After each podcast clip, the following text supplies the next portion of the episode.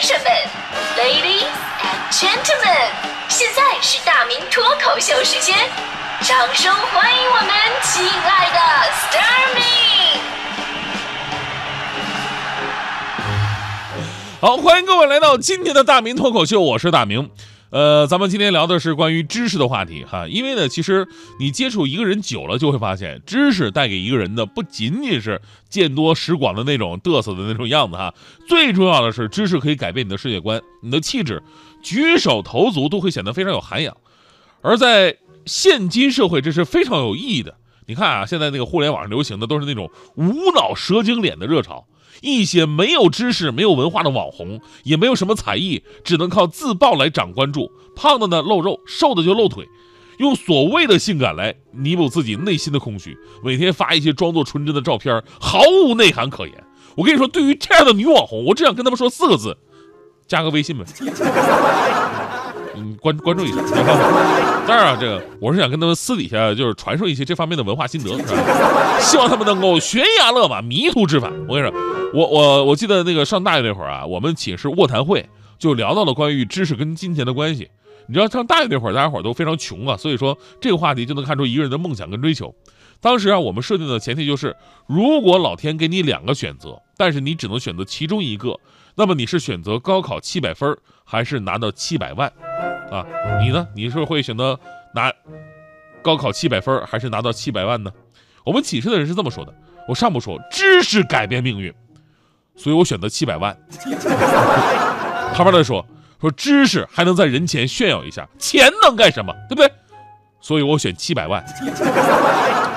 我旁边上铺说，如果我们没有知识的话，以后拿什么跟富二代去拼？那么我选七百万。真的太可笑了！天哪！听完这些人的观点，我真的无语。我说你们一个个太肤浅了吧。而且前面一个个都说知识很重要，然后选七百万，这是什么套路啊？你们这都是啊？我就跟你们全都不一样，我直接选七百万。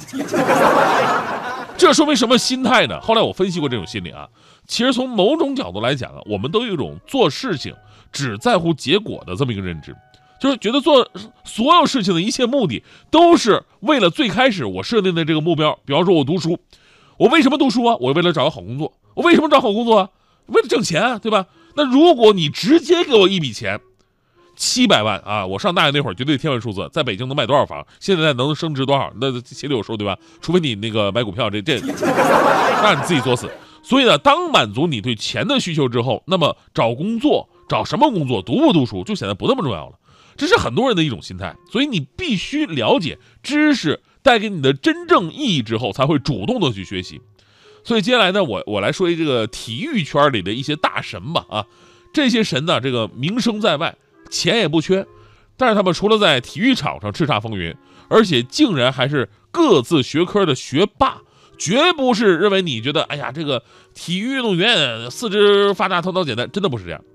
其实国内啊，很多运动员成名之后啊，或者退役之后，就会收到很多名校的邀请，然后去读大学，甚至更高的学历。比方说姚明吧，啊，篮球巨星姚明。姚明在二零一一年的时候呢，成为了上海交大的一名学生。于是有人调侃说，某一天，当你在球场打球的时候，旁边一个低沉的声音飘过来：“同学加一个，不太会打。”啊，四级的考场上，一双大手突然拍拍你，声音传来：“哎，同学，借我抄一下，介绍你跟科比认识一下。”当然了，国内大多数体育明星吧，都是成名啊，或者说退役之后才进修学习，这还不算是真正的学霸。我们先来看看几个真正的学霸啊，比方说 NBA 球星啊，基本上都是正规的美国大学毕业。因为你如果不能完成你大学的课业成绩要求，你就不会有在大学打球的机会。而你不在大学打篮球的话，对不起，你几乎没有什么机会进入 NBA。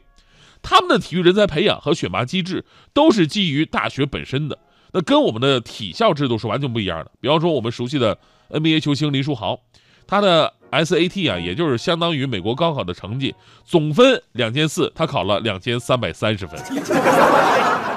数学人家八百分满分，他考了满分。凭借如此拔尖的成绩，他成功的进入了哈佛大学。后来旁边人都在都在聊说，一个哈佛大学的毕业生，毕了业以后去打职业篮球，就在我们传统观念中，这人是不是有病啊？是吧？还有这个 NBA 史上的第一大前锋邓肯。邓肯是一个特别热爱学习的人，甚至打球之后啊还不忘学习。后来拿到了维克斯林大学的心理学博士，呃，心理学硕士啊。而心理学这门专业对他在球场上是非常有帮助的。邓肯外号石佛呀，就是你无论再跟再跟怎么跟他发飙，再怎么激怒他，他永远是一副呆若木鸡的表情。啊，我是谁？我在哪儿？我来干什么？还 有大家伙都非常熟悉的奥尼尔，NBA 历史上奥尼尔算是最膀大腰圆、野兽派的这么一位了哈。你可能觉得，哎呦，就这模样的，在我们学校那就是学渣的不二人选。我跟你说，奥尼尔的情商、智商绝对是数一数二。他妈妈对他提前结束大学生活、进入 NBA 打球，唯一的要求是什么呀？说你可以去打球，但是几年内你一定要回到学校，把学分修完了，拿到毕业文凭才可以。然后呢，奥尼尔真的做到了。不仅仅是拿到了路易斯安那大学的工商管理学士学位，毕业后一年，他又拿到了菲尼克斯大学的硕士学位。这么做的结果就是，奥尼尔如今退役这么多年了啊，他在场外的收入远远高于他在球场上的收入。哎，这可能是美国篮球文化的一个科学性的一个展现哈。其实，在足球场上啊，也有很多让你惊讶的学霸，比方说这个意大利的队长，刚才咱们也说了，说这个尤文图斯，尤文图斯的中后卫杰利尼。他是足坛的超级大学霸。二零一零年的时候，他就在都灵大学拿到了经济学博士学位。都灵大学在欧洲那是数得上那种好的学校啊。毕业论文成绩是一百零九分，离满分只差一分。这并不算完。二零一七年，杰利尼又拿到了都灵大学工商管理专业的硕士学位，而这一次他是满分拿的。即使是这样。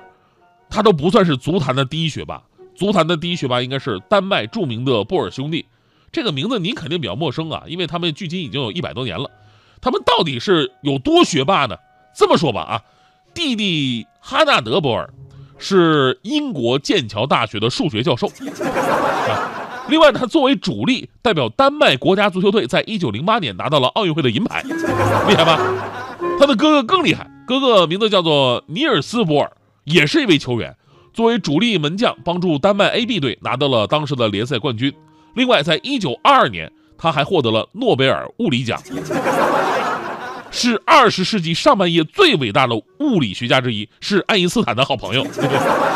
但是他这个获得诺奖之后啊，丹麦报纸普遍采用的标题是这样的，就是授予著名足球运动员尼尔斯·波尔诺贝尔奖。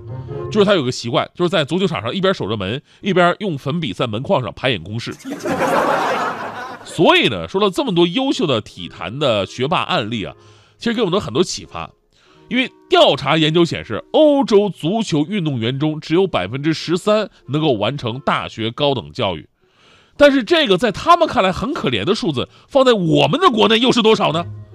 没有调查数据，我想一定是少得可怜。因为一直以来，我们的专业运动员大多都是体校毕业的，对于文化课学习不够。虽然看起来是他们能把更多的精力放在专项的培养上，但是弊端显而易见。一个弊端就是对于技战术理解能力明显不够，阅读比赛的能力，包括比赛的心理素质也会有影响。我们总会抱怨：哎呀，这个中国这么大。这为什么找不出十一个会踢球的？你看冰岛一共才三十万人口，那是因为冰岛就三十万人，但是几乎人人都能接受专业的足球训练，而我们中国只有那么几个体校的孩子在接受足球训练。其实我们才是足球人口小国，这还不是最严重的，更大的影响是什么？就是这些运动员退役之后何去何从啊？你说混出来的拿到金牌的，那可能都前途未卜，更多的是没有出击出过成绩的运动员们。没有文凭，没有文化，也没有成绩，他们还会有什么生存能力吗？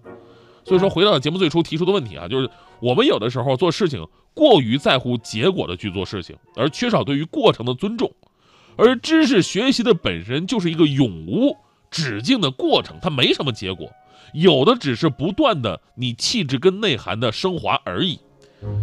所以说，你你当你跟文化人接触，那感觉就不一样了。就这么说吧啊。呃，徐强强哥的感受是最明显的，因为强嫂的学历非常高，而且是专门学的是管理专业，管专管理专业毕业的，这家伙把强哥管的真的是一个来一个来的。你看人家也是分工明确，人家不是说强管你，啊，你你说不上什么。比方说这个家务劳动的分工，啊，强嫂主动说啊，我我我负责刷碗。我们都知道在家做饭不难，其实难的是刷碗，谁都不愿意刷，对吧？强哥特别开心，哎呀，媳妇你太懂事了，哎呀，太伟大了。结果后来强哥才知道。这个洗碗是有以下步骤的：第一步收碗，第二步泡碗，第三步刷碗，第四步晾碗，第五步消毒，第六步入柜，第七步擦饭桌，第八步拖洗厨房。而强嫂只负责第三步刷碗。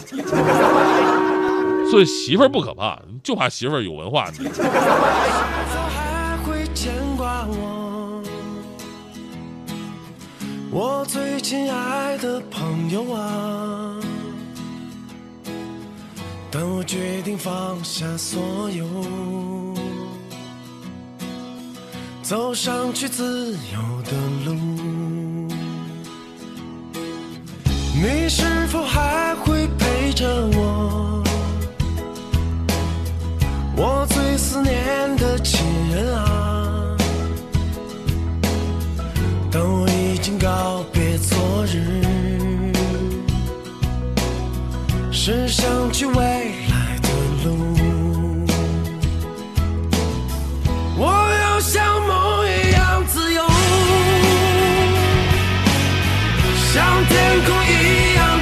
shine.